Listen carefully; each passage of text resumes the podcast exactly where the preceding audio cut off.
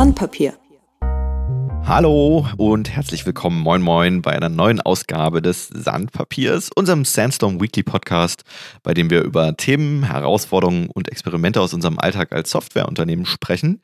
Ähm, heute habe ich mal wieder zu Gast, oder besser gesagt als Co-Host bei mir, den Martin, unseren Schweden Martin. Hi Martin.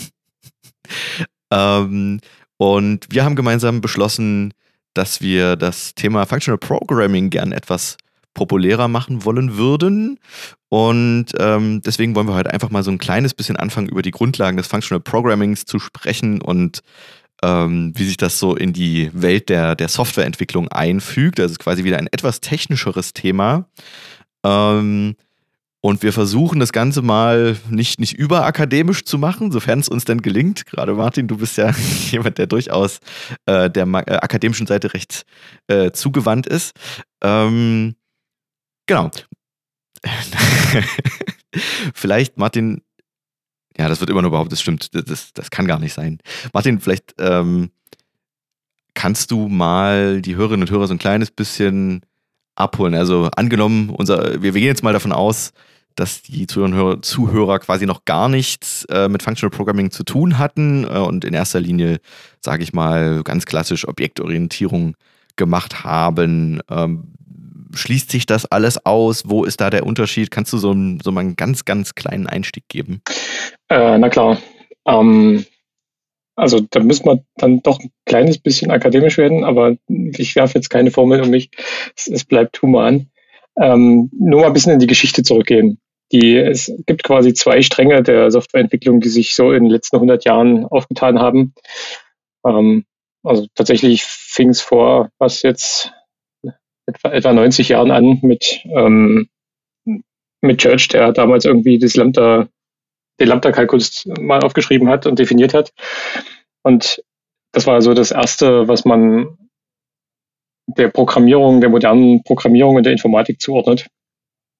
Ähm, und so in diesen, ich sag mal, knapp 90 Jahren, die wir jetzt haben, haben sich zwei Stränge entwickelt. Und das eine ist halt dieses imperative, sequentielle Programmieren, das ich denke, die meisten von uns auch auf einer täglichen Basis machen, ähm, wo halt dann auch die Objektorientierung mit reingehört, wobei das nicht ganz einfach so zuzuordnen ist, aber wir lassen das jetzt erstmal so. Ähm, und auf der anderen Seite halt die deklarative Programmierung, beziehungsweise, ich sag mal so, der, das, was man im Allgemeinen ja so ein bisschen als mathematischen Zweig der Programmierung ansieht, wo unter anderem die funktionale Programmierung dazugehört. Ähm, genau. Hat es die Frage schon beantwortet? Ich bin, glaube ich, gerade ein bisschen im Kopf abgestiegen. Mm, naja, okay, wir wissen jetzt zumindest, dass die funktionale Programmierung offensichtlich ein kleines bisschen anders funktioniert und dass sie irgendwie mathematischer ist.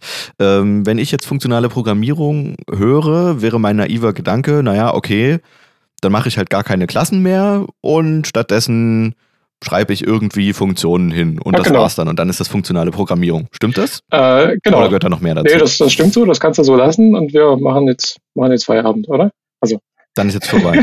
und also meine Funktionen, die baue ich dann beispielsweise so auf. Ich nehme einfach meine sequenziellen Statements, packe die in die Funktion rein und dann mache ich da meine Datenbankaufrufe und, und mache einfach alles irgendwie und zerstückel das einfach nur ein bisschen und teile das in Funktionen auf, damit es schöner aussieht. Ich finde, du, er, du erklärst das richtig gut, das Konzept. Und ähm, das ist, nee, das ist, also, ja, ich weiß, du meinst das lustig, aber das ist leider genau das, was ich, was ich sehr häufig sehe. Also, wenn wir also funktionale Programmierung ist grundsätzlich halt nicht einfach nur deinen Code in Funktionen und Modulen zu schreiben, anstatt in Klassen und Methoden, sondern es geht halt wirklich darum, dass du ähm, Funktionen als Datentyp begreifst und mit diesem Datentyp Funktionen arbeitest, als, ich sag mal sogar primitiver Datentyp, im Sinne von auf einem, auf einer Ebene mit äh, Integern und deinem Boolean Value ist die Funktion als solche. Und wenn du das akzeptierst oder das, wenn das deine, deine Sprache dir ermöglicht, so zu arbeiten, dann kannst du funktional programmieren. Denn funktional programmieren bringt halt so ein ganzes Set an, ich sag mal, eigenen Regeln und eigenen Strukturen und eigenen Konzepten mit sich. Aber die erste und wichtigste Eigenschaft ist, dass die Funktion selbst nichts anderes als ein, als ein Datentyp ist, beziehungsweise dass Funktionen nichts anderes als Daten sind. Mhm. Also sprich, Funktionen sind Werte, die man in seinem Programm hin und her reichen kann. Mit anderen Worten, wenn ich dich richtig verstehe, jede Sprache die es unterstützt, dass ich beispielsweise Funktionen als Rückgabewerte von Funktionen haben kann oder eben auch Funktionen als Parameter an andere Funktionen übergeben kann, sollte prinzipiell erstmal grundsätzliche Formen von funktionaler Programmierung ermöglichen, korrekt? Also was du sagst, ist korrekt. Ich stoße mich nur an dem Wort Wert, denn in der funktionalen Programmierung hat das, das Wort Wert eine ganz eigene Bedeutung. Und zwar ist der Wert nämlich das Ergebnis einer Funktion. Also wenn ich eine eine, Funktion mit, die hat halt einen Parameter und wenn ich dort was reingebe und das, was dann da rauskommt am Ende, das ist der Wert einer Funktion. Das heißt, wenn du sagst, dass eine Funktion quasi ein Wert ist, dann ist das nur halb korrekt, weil eine Funktion ist gemeinsam mit ihrem Parameter ein Wert. Mhm. Okay, verstehe. Das war ausreichend akademisch, danke. Entschuldigung. ähm, und Jetzt habe ich ja vorhin äh, bewusst äh, so, so ein kleines bisschen ketzerisch schon angedeutet, dass es nicht einfach nur darum geht, wahrscheinlich sequenziell in Funktionen etwas runterzuschreiben, sondern dass es so ein, darüber hinaus noch so ein paar, ich sag mal, Rahmenbedingungen gibt, die in der funktionalen Programmierung oft eine große Rolle spielen. Mir schwebt da gerade so als Stichwort das Thema Pure Functions vor, also pure Funktionen. Magst du vielleicht ganz kurz erläutern, was es damit auf sich hat und warum das gut ist und warum das vielleicht auch gut sein kann, selbst wenn man gar nicht pur funktional programmieren möchte, sondern beispielsweise in einem imperativen oder objektorientierten Kontext unterwegs ist? Also tatsächlich kommt der Begriff Pure Function aus dem, also aus dem nicht funktionalen Programmieren, äh, aus der nicht funktionalen Programmierung, ähm, weil man in der funktionalen Programmierung gar keine Unterscheidung machen kann zwischen Pure Functions oder anderen Funktionen. Jetzt fängt mhm. der Hund hier gerade an zu schnarchen. Ich hoffe, das ist nicht zu laut. Ähm, die, also was ist eine Pure Function? Pure Function ist tatsächlich einfach, jetzt wird es vielleicht doch noch ein kleines bisschen mehr akademisch. Ähm, ich, ich stelle das mal so hin, ich erkläre es später. Ist tatsächlich ein reiner Morphismus. Mhm. Das heißt, eine Pure Function nimmt Argumente entgegen und gibt Ergebnisse einer Berechnung zurück, ohne dabei in irgendeiner Art und Weise auf die Umgebung zu wirken. Das heißt, ohne einen Seiteneffekt zu erzielen. Das heißt, eine Pure mhm. Function kann am globalen State nichts ändern, außer mit ihrem Ergebnis. Okay, versuchen wir es mal auf die, die praktische Ebene runterzubrechen. Ähm, kannst du mal ein Beispiel für eine Pure Function geben und dann vielleicht ein Beispiel für eine Funktion, die in irgendeiner Form einen Seiteneffekt hat oder den Seiteneffekt selbst ja, erklären? Ja, genau, also eine Pure Function wäre zum Beispiel, wenn ich sage, ich habe eine Funktion, die heißt Sum SUM. Und was die tut, ist, sie kriegt eine Liste rein als Argument und gibt die Summe aller, also eine Liste von Integers beispielsweise und gibt die äh, Summe aller dieser Werte, die in dieser Liste drin sind, zurück. Ähm, wenn sie tatsächlich nichts anderes tut, als diese Liste einzulesen, die Integers miteinander zu addieren und am Ende das Ergebnis als Return Value zurückzugeben, dann haben wir hier eine Pure Function. Eine nicht Pure Function wäre es, wenn sie zum Beispiel dieses Ergebnis irgendwo hinloggt. Also tatsächlich sagt, ich, ich schreibe das in den File oder ich habe äh, zum Beispiel, ich kriege den äh, die Liste nicht reingegeben als Parameter, sondern ich habe äh, den ähm, ich habe den, was weiß ich, ich rufe diese Funktion auf und die macht dann erstmal eine Kommandozeilenabfrage, gib mir mal bitte Werte, die ich da berechnen kann. Und das sind alles Seiteneffekte. Das heißt, da greift die Funktion ja auf Ressourcen zu, die nicht der Funktion inne liegen. Also zum Beispiel halt auf Input, Output oder dergleichen. Und dann ist es keine Pure Function mehr, dann haben wir einen Seiteneffekt. Mhm. Das heißt, wenn ich die richtig verstehe, kann man mit funktionaler Programmierung eigentlich nichts machen. Oder zumindest mit pur funktionaler Programmierung, weil äh, ich ja keine Seiteneffekte habe und meine Programme eigentlich nichts tun. Richtig? naja, das ist nicht ganz korrekt. Das ist das, was, was man lustigerweise immer über funktionale Programmierung sagt, aber korrekt ist das nicht. Ähm, mit rein funktionaler Programmierung kann man auch jede Menge tun zumindest ähm, also zumindest die, die Berechnungen, die angestellt werden müssen, kann man alle voll funktional machen. Natürlich müssen die Daten irgendwo herkommen. Mhm. Und an der Stelle hast ja. du immer irgendeine Art von Interface, was dann auch Seiteneffekte benötigt. Deswegen ähm, ist es bei funktionalen Sprachen, die also sehr, sehr stark dieses funktionale Paradigma fahren, häufig so, dass du, dass du sagst, du hast einen funktionalen Kern und der ist möglichst groß, also einen pure funktionalen mhm. Kern, der ist möglichst groß und hast dann quasi einen, ein Layer am Rand, einen nach außen hin sozusagen sichtbaren Port, wo du dann Daten rein und raus kriegst. Ähm, das könnte zum Beispiel ein IO-Port sein, wo du also sagst, ähm, ich habe hier zum Beispiel eine Datenbank, aus der kann ich lesen und ich habe einen Bildschirm, auf dem kann ich die Daten, die fertig berechneten Daten anzeigen oder ich schreibe das in einen File oder sonst irgendwas. Das ist ja meistens IO tatsächlich. Mhm. Ähm, genau, und das ist so, also das, das Konzept ist tatsächlich, dass du versuchst, so viel deines Programms wie möglich in dem Sinne pure zu halten und dann nur einen ganz, ganz, ganz dünnen Layer impure, also mit Seiteneffekten. Mhm. So dass ich quasi, wenn ich mich in dem Programm bewege und ich weiß, das ist eine sehr funktionale Codebase, dann kann ich relativ genau pinpointen, wo diese, diese Seiteneffekte passieren. Ähm, das heißt, es gibt da relativ wenig Fehlerquellen, die irgendwo tiefer im Code stecken könnten, die jetzt irgendetwas tun, was nicht klar nachvollziehbar ist. Ja, der, ähm, und auf der anderen Seite. Ja. Der wichtige Punkt ist eigentlich, ist, also wann tritt der Fehler auf?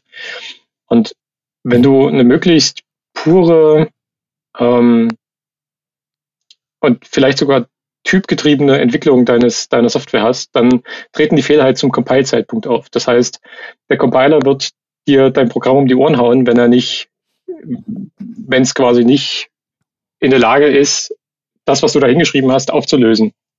Ähm, bei einer, bei einer, ich sag mal, stark funktionalen Sprache, wie jetzt, was weiß ich, wir haben jetzt in den letzten Wochen halt viel über Haskell gesprochen. Bei Haskell ist es zum Beispiel so, dass der Compiler tatsächlich deinen Code komplett inlined, also daraus quasi ein, ein dickes, fettes Statement macht und wenn er das nicht übersetzt kriegt, dann haut es dir um die Ohren. Ähm, mhm. Und das heißt, dass du die meisten Fehler tatsächlich zur Compile-Zeit findest. Und die einzigen Fehler, die noch zur Runtime auftreten können, sind I.O.-Fehler. Und das ist halt sehr, sehr schön. Das ist das, wo dann Elm zum Beispiel das Statement macht, no Runtime Errors. Ähm, was natürlich Bullshit ist. Du hast immer irgendwelche Möglichkeiten, vor allem wenn du irgendwo im JS Interop bist. Aber ja. grundsätzlich ist die Idee tatsächlich, dass dein, deine Business-Logik, das, was tatsächlich anstrengend ist zu entwickeln, da wo ganz viel Hirnschmalz rein muss und das, was auch den, den Kunden am Ende richtig Geld kostet, ähm, das soll quasi so, so stabil und so fehlerfrei wie möglich sein. Und da ist funktionale Programmierung auf jeden Fall etwas, was, was sehr helfen kann. Mhm. Das ergibt Sinn. So, jetzt haben wir die Funktion, wir haben pure Funktionen, die wir hin und her reichen können. Ähm, und diese Funktionen transformieren, zumindest im Kern, da wo keine Seiteneffekte sind, Daten von einem Typen in einen anderen Typen. Genau. Korrigiere mich, wenn ich irgendetwas sage, was nicht stimmt. Nee, bis dahin bin ähm, ich voll bei ähm, dir. Und in diesem Kontext, damit es eben seiteneffektfrei bleibt, gibt es ein weiteres Konzept namens Immutability. Mhm. Ähm, woll, magst du da vielleicht mal kurz zu sagen, warum Immutability so wichtig ist und warum wir das, also nach meinem Gefühl, auch in nahezu jeder anderen Sprache an sehr, sehr vielen Punkten tatsächlich äh, in, inzwischen nutzen und ganz, ganz wenig nur noch mutable arbeiten? Ähm, ja, wir können ja mal ganz kurz, also ich würde erst mal sagen, was, was ist das eigentlich für die, die das vielleicht noch nicht gehört haben?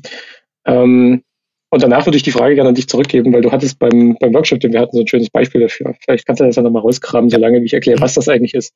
Ähm, genau, bei Immutability geht es darum, dass, dass wir ausschließlich mit unveränderlichen Konstanten arbeiten. Das heißt, wenn ich einen Parameter hineinbekomme in eine Funktion, dann wandle ich diesen Parameter nicht. Das heißt, also da gibt es ja immer dieses äh, Copy by Reference. Ähm, das heißt, ich würde in einer Funktion tatsächlich auf einem, auf einem Objekt arbeiten und dieses Objekt verändern. Das wäre an sich schon ein Seiteneffekt mhm. der Funktion. Ähm, in funktionaler Programmierung ist es aber so, dass wir das gar nicht können. Denn tatsächlich ist alles Immutability, das, äh, immutable. Das bedeutet, dass wir wenn wir einmal einer Funktion ein, oder einem ein, eine Variable, was keine Variable ist, sondern eine Konstante, einen Wert gegeben haben, dann können wir diesen nicht mehr verändern. Also es gibt dann noch die Möglichkeit auf Reassignment, das bieten einige Sprachen, dass ich also sagen kann, okay, ich habe jetzt weiter oben steht halt mein äh, Integer x und das ist halt 5 und weiter unten schreibe ich dann Integer x und das ist 6. Ähm, mhm. Das wäre ja auch eine Form von Mutability. Ähm, mhm. Also das nennt man halt Reassignment. Auch das geht in vielen pure funktionalen Sprachen nicht. Das hat vor allem was mit der Nähe zur Mathematik zu tun. Denn äh, wenn man sich, das kann man sich jetzt ganz einfach vorstellen, ich schreibe mir irgendwie eine, eine mathematische Funktion hier hin und berechne die nach und nach und nach und redefiniere dann irgendeine meiner, ähm, meiner Parameter, die war halt vorher x5 und jetzt ist das x aber hat einen anderen, ist dieselbe Bezeichnung, hat aber einen anderen Wert dahinter liegen. Äh, da würde jeder Mathelehrer da neben einen fetten roten Strich machen und dir das Ding um die Ohren hauen. Ähm, ja. Weil verwirrender geht's ja gar nicht. Und genau das ist tatsächlich äh, der, der Hintergrund, dass du also mit Daten arbeiten kannst und du kannst dich darauf verlassen, dass diese Daten nicht von einem Dritten manipuliert werden. Das heißt auch, dass wenn du Daten irgendwo im Speicher abgelegt hast, diese Daten nicht von jemand anders verändert werden. Es kann sein, dass die von jemand anders mhm. gelesen werden, aber es kann nicht sein, dass die von jemand anders verändert werden, denn Daten dürfen überhaupt gar nicht mehr verändert werden. Jetzt kommst du mit deinem ja. Beispiel. Genau, äh, vielleicht ein ganz gutes Beispiel. Ähm, was ich ganz gerne im Rahmen von unseren React-Schulungen ähm, bringe, ist tatsächlich in, in, in React, was ja quasi JavaScript bzw. TypeScript ist, gibt es die wunderbaren Array-Methoden, die sicherlich viele Hörerinnen und Hörer, die zumindest in dem Ökosystem arbeiten, kennen, also sprich äh, Map, äh, Filter, Reduce. Und die arbeiten alle immutable. Das bedeutet, wenn ich auf einer Liste oder beziehungsweise im Array in JavaScript ähm, Map ausführe, dann bekomme ich ein komplett neues Array, also quasi die alte Referenz bleibt komplett so erhalten, wie sie war. Und äh, ich habe eine neue Referenz, ein, ein neues Array, mit dem ich dann weiterarbeite. Nun ist es aber so, dass in JavaScript nicht alle dieser, dieser äh, Funktionen äh, so funktionieren. Und äh, so ein ganz typischer Fallstrick ist beispielsweise array.sort, also die Funktion, mit mhm. der äh, sozusagen die Elemente eines Arrays sortiert werden. Die ist tatsächlich arbeitet mutable. Und wenn man array.sort auf einer Liste aufruft, dann wird das ursprüngliche Array verändert und äh, gleichzeitig aber auch zurückgegeben, was noch viel mehr dafür sorgt, dass man denken könnte, es sei ein neues Array, wenn man es nicht weiß. Und das Beispiel, was ich in den Schulungen gerne bringe, ist, dass ich eine arbiträre Funktion nehme, die die Werte irgendwie sortiert und in, in ein neues und mit der Array-Sort-Funktion, die in ein neues Array speichert oder zumindest in eine neue Variable zuweist. Und dann habe ich sozusagen meine Eingangsliste und die sortierte Liste und prüfe dann, ob sozusagen das erste Element der Liste identisch ist. Ähm, natürlich sind die Listen so konstruiert, dass, dass sage ich mal, das erste Element im Ausgangszustand nicht das erste Element im, im, äh, im Ergebniszustand sein wird. Und wenn ich das mutable mache, dann wird immer true bei einer solchen Funktion rauskommen, weil ja die Referenz identisch ist. Ja. Also mein Eingangsarray ist mein Ergebnisarray. Mhm. Dann äh, als zweiten Schritt zeige, schreibe ich eine Funktion hin, ohne dass wir den Code in irgendeiner Form ausführen, die das Ganze immutable macht. Ähm, da gibt es verschiedene Möglichkeiten in JavaScript, da möchte ich jetzt gar nicht zu detailliert drauf eingehen. Ähm, und in diesem Fall kläre ich dann mit den Schulungsteilnehmern sozusagen den, den Erwartungszustand, dass ja in dieser Variante das Ganze false sein muss. Ähm, und auf der, rein auf der, der äh, gedanklichen Ebene gehen dann prinzipiell meistens erstmal alle mit. Dann klärt man so ein, zwei, drei Fragen und dann äh, gehe ich einfach in eine Browserkonsole und mache ein Beispiel, wo ich beide Funktionen definiere und nacheinander jeweils in einem Console-Log aufrufe. Und ich mache aber eine, eine fiese Sache und zwar ähm, schreibe ich meine Liste vorher in eine Variable und rufe beide Funktionen mit der gleichen Variable auf. Und die Sort-Funktion rufe ich als erstes auf. Und das ist ein und was dann passiert ist, dass sozusagen im erst, in meiner ersten Funktion die Liste bereits sortiert wird und dann kommt sie sortiert ähm, in, in die Immutable-Funktion rein und dann sind plötzlich beide Ergebnisse true. Ich hoffe, das kann man einigermaßen nachvollziehen. Ist, glaube ich, in einem Podcast tatsächlich ein bisschen abstrakt. Und das Fiese ist sozusagen, dass das äh, so auf den ersten Blick nicht auffällig ist. Und meistens äh, sitzen die Teilnehmerinnen und Teilnehmer bei einer Schulung dann erstmal so kurz da und denken so, hä, was ist da denn jetzt passiert? Äh, und dann dämmert es meistens den ersten äh, schon so, ach, Moment mal, das ist ja quasi, sind nicht zwei unterschiedliche Arrays und, und so weiter und so fort. Und das ist, finde ich insofern ein gutes Beispiel, äh, weil es zeigt, wie subtil Mutability tatsächlich für, für fiese kleine Bugs sorgen kann. Und witzigerweise ist es tatsächlich auch so, äh, dass dieses Beispiel habe ich mir nicht so mal eben an den Fingern herbeigezogen, sondern ich habe quasi genau die Struktur, wie ich es gerade beschrieben habe. So habe ich das Beispiel entwickelt und bin selbst über den Fehler gestolpert und habe für so einen Bruchteil einer Sekunde ich gedacht, hä, wieso kommt jetzt hier True raus? Und da habe ich mich wahnsinnig darüber gefreut, weil es quasi das perfekte Beispiel ist, wie sich so kleine Fehler einschleichen mhm. können. Ähm, genau. Das ist das Beispiel. Tatsächlich ein gutes Beispiel. Ich glaube, dass vor dieser Episode hätten wir sowieso ganz am Anfang mal sagen sollten, äh, legt euch die Zettel und Stift mit zurück äh, zurecht und ähm, schreibt ein bisschen mit, weil äh, es gibt so Episoden, bei denen kommt dann vielleicht, kann man vielleicht nicht alles im, im Kopf mitgehen. Ähm, solche Episoden gefallen mir aber ganz gut. Ähm, ja, man kann es ja langsamer hören und nochmal wieder das Schöne beim Podcast ist, den kann man ja immer wieder anhören, von daher. Und dann kann man sich automatische Transkripte generieren lassen oder so. ähm, genau. Wir sollten mal einen Podcast über das Podcast grad, machen, Theo.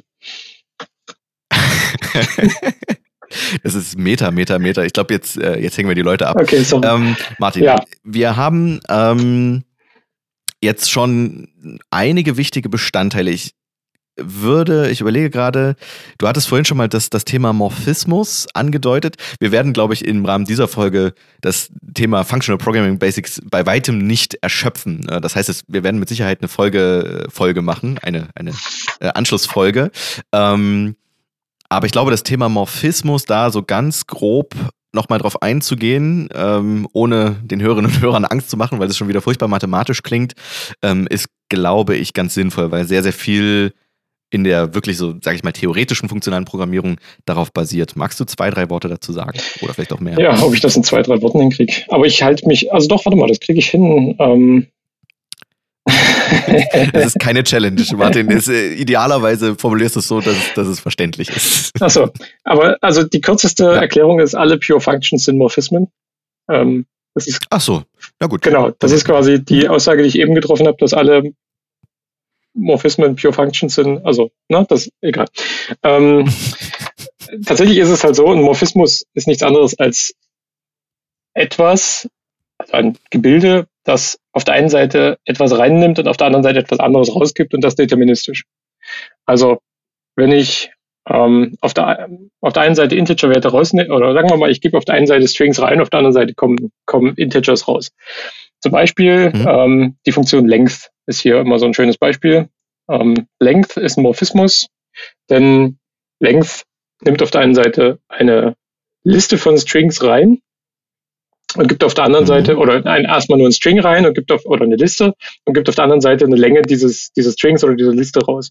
So und das kann ich jetzt auch schön oder zusammenführen mit einer mit einer Funktion, die ich da außen rum baue, nämlich noch eine Funktion, die sagt, pass auf, ich nehme auch Listen von Listen oder Listen von Strings und gebe eine Liste von Integers zurück. Ja? Auch das ist ein Morphismus. Ähm, also alles, was mhm. quasi ein Parameter reinnimmt und daraus etwas anderes generiert und das deterministisch, das ist ein Morphismus. Und das ist die Grundlage von funktionaler Programmierung. Alles, tatsächlich ist alles, was wir in funktionaler Programmierung hinschreiben, in irgendeiner Art und Weise ein Morphismus. Denn was kein Morphismus ist, ist sinnlos hinzuschreiben. Okay, wie, wie meinst du das? Naja, wa also warum ist das sinnlos? Naja, was ist kein Morphismus? Also ich kann in meinem Programm irgendwo eine 5 schreiben. Ohne hm. damit irgendwas zu machen, aber das ist sinnlos. Also da, passiert nichts. Das heißt, ähm, und sobald ich diese 5 an einen Wert binde, ist der Wert eine Funktion, der diese 5 zurückgibt und schon habe ich wieder einen Morphismus. Also deswegen ist quasi das die Grundlage von funktionaler Programmierung. Und wenn ich jetzt aber eine Funktion hätte, die nichts anderes tut, als irgendwie einen Seiteneffekt auszulösen, indem sie beispielsweise etwas äh, an, an den Bildschirm ausgibt oder in eine Datenbank schreibt, dann ist das. Dann sind wir wieder nicht mehr in der. Genau, dann sind wir auch nicht mehr in der funktionalen Programmierung, sondern da sind wir wieder in der Sequenz, sequenziellen Programmierung. Mhm. Ähm, es gibt verschiedene Typen von Morphismen. Ich glaube, das ist aber schon ein Anschlussthema, wenn wir genau. uns da mal etwas detaillierter damit auseinandersetzen. Ähm, deswegen, ich, ich würde mal noch so teasen, was in einer späteren Folge vielleicht kommt. Und dann habe ich noch eine abschließende Frage für diese Folge. Äh, wir werden uns in einer oder mehreren nächsten Functional Programming, Folgen auf jeden Fall mit dem Thema Currying und Partial Application ein bisschen beschäftigen. Mhm. Und ähm, es geht nicht ums Kochen, äh, so viel sei gesagt, ähm, aber es geht um ein sehr spannendes Thema. Ähm, und auch das Thema Rekursion und eben auch die Morphismen werden auf jeden Fall nochmal eine Rolle spielen. Ähm, was ich mir jetzt die, die Frage, die sich mir jetzt gerade noch stellt, okay, wir hatten, wir haben jetzt ungefähr geklärt, wie sieht so ganz grob pur funktionale Programmierung aus. Was ist denn jetzt aber, wenn ich in einer Sprache wie Java oder eben auch JavaScript unterwegs bin. Also wir wissen in JavaScript beispielsweise, ich kann Funktionen hin und her reichen und das scheint ja irgendwie wichtig zu sein, hatten wir so eingangs angedeutet. Ähm, aber gibt es aus seiner Sicht gute Möglichkeiten, so bestimmte Dinge der funktionalen Programmierung äh, auch in andere Programmierstile mit einfließen zu lassen und davon zu profitieren? Na, du hast es ja selbst gesagt. Also gerade äh, Pure und Total Functions sind sowas, das ähm, auch in, auch in anderen Sprachen total viel Sinn ergibt. Und das, man sieht es auch immer häufiger und was, also was gerade, was gerade sehr stark im Vormarsch ist in den letzten Jahren, auch in den, ich sag mal, in den sequenziellen Sprachen und den objektorientierten Sprachen sind Lambdas, ähm, die man mhm. inzwischen überall findet. Das heißt, dass ich halt nicht mehr tatsächlich irgendwo ein Objekt habe, was mir eine Methode gibt, dass ich irgendwas sortieren kann, sondern dass ich halt, oder sagen wir mal einen Filter, eine Filterfunktion, der ich halt einfach ein Lambda mitgeben kann und sagen kann, ähm, hier ist die Funktion, die du bitte auf jedem Element meiner Liste ausführst und wenn da True zurückkommt, dann will ich das Element haben. Ähm,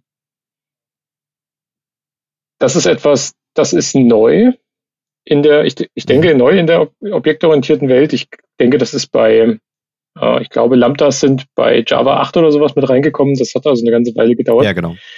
Ähm, ja. Und das sieht man jetzt aber sehr, sehr viel häufiger und es ist auch, es ist auch eine gute Sache. Also gerade Lambdas sind halt ein sehr, sehr mächtiges Werkzeug. Und das ist ja das, genau das, was, was tatsächlich auch der erste Schritt Richtung, Richtung funktionale Programmierung, den, den jeder geht und den jeder auch, ich glaube, relativ einfach nachvollziehen kann, ist, dass ich hier tatsächlich eine Funktion als Parameter in eine andere Funktion übergebe und damit einfach als Datum, als einfaches, als einfache Daten mit in diese Funktion reingebe und mit denen ich dann weiterarbeiten kann. Mhm. Also das vielleicht nochmal für die Zuhörerinnen und Zuhörer, äh, Lambda ist quasi nichts anderes als eine anonyme, also nicht vordefinierte benannte Funktion, die direkt in einem anderen Funktionsaufruf übergeben wird, richtig? Richtig, genau. Genau. Ähm, darüber hinaus, vielleicht sollten wir noch ganz kurz klären, was bringen uns denn so Pure Functions beispielsweise ähm, auch in der objektorientierten Programmierung? Ne? Also mir schweben beispielsweise Sachen vor, eine Pure Function lässt sich per Definition sehr, sehr gut Unit testen, ne? ja. weil sie nur über ihren Input ja. äh, und ihren Output definiert ist. Ähm, das ist so ein, ein großer Vorteil. Äh, Martin, vielleicht fallen dir aus dem Stegreif noch so zwei, drei andere Dinge ein. Ich, Na, das erste, was mir immer einfällt, ist Composability. Das heißt, du mhm. kannst halt Pure Functions, wo du, wo du deterministisch genau weißt, was vorne reinkommt und hinten rausgeht. Ähm, Unit-Testbar quasi. Ähm, nachvollziehen kannst. Die kannst du natürlich auch schön miteinander äh, verbinden und kannst daraus, also eine Funktion, die quasi, also das beste Beispiel, was man immer wieder jetzt, äh, was, was, was totgequatscht ist quasi, ist MapReduce. Ähm. Sogar, also MapFilterReduce, das ist so eine, das ist so eine Dreierkombi, die man immer wieder sieht und das ist so das Standardbeispiel für äh, Functional Composition. Das heißt, du hast eine erste Funktion, die nimmt eine Liste und gibt dir eine Liste gleicher Länge zurück, allerdings mit eventuell mhm. veränderten Daten. Ähm, ja. Die zweite Liste gibt dir, nimmt, nimmt eine Liste rein und gibt dir eine eventuell verkürzte Liste zurück, gleichen Datentyps. Und die dritte ähm, nimmt eine Liste rein und gibt dir ein Ergebnis, also ein, ein Datum zurück. Ähm, mhm. Also nicht eine Liste, sondern ein, ein, ein Datum, was in irgendeiner Art und Weise durch diese Liste beeinflusst ist. So, und die kannst du halt schön hintereinander hängen, indem du sagst, okay, pass auf, ich habe ich nehme zuerst meine Liste entgegen, sagen wir mal die Namen, die Namen von allen Sandstormern. Die, ne, so. Ähm, und dann mhm. filtere ich alle, alle jene raus, deren Namen mit M beginnt. Das heißt, alle, die nicht mit M beginnen, bleiben übrig in meiner Liste. So. Und dann addiere ich, nehme ich die Länge aller dieser, das ist also eine weitere Map-Funktion. Wir haben also Map, Filter, mhm. Map. Ähm, mhm. Und also die erste Map-Funktion hat übrigens die Vornamen genommen. Das ist nur in meinem Kopf passiert, das habe ich nicht gesagt.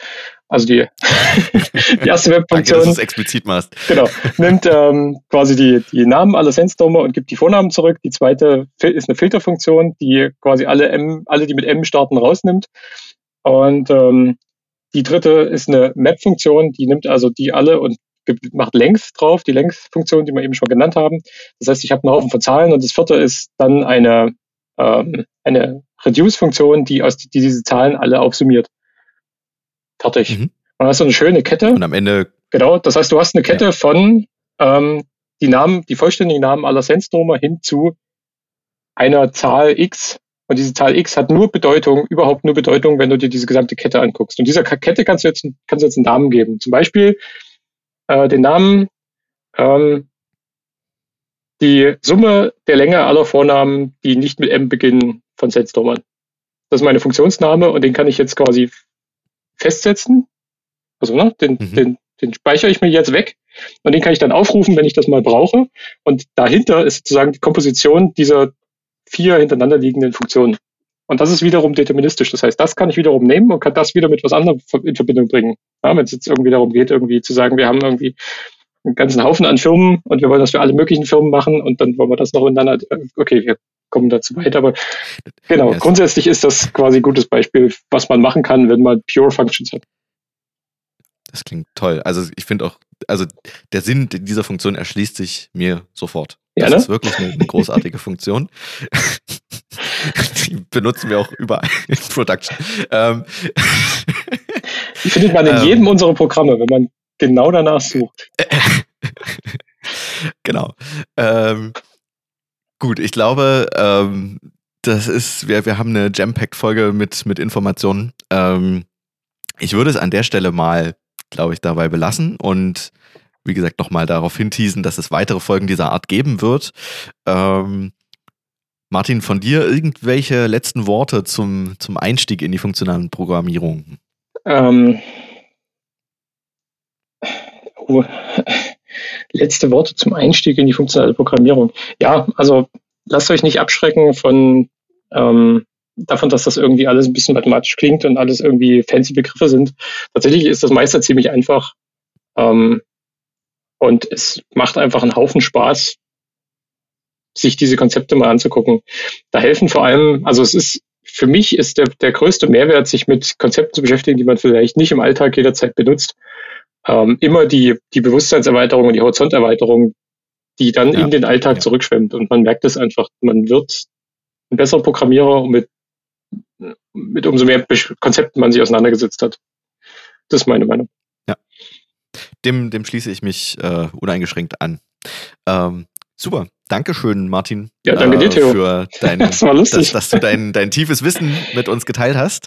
Ähm, und ich freue mich auf die nächste Folge dieser kleinen Reihe, die wir geplant haben. Und dann bedanke ich mich außerdem bei den Hörerinnen und Hörern und äh, freue mich auf das nächste Sandpapier. Macht's gut, bis dahin. Ciao. Ciao.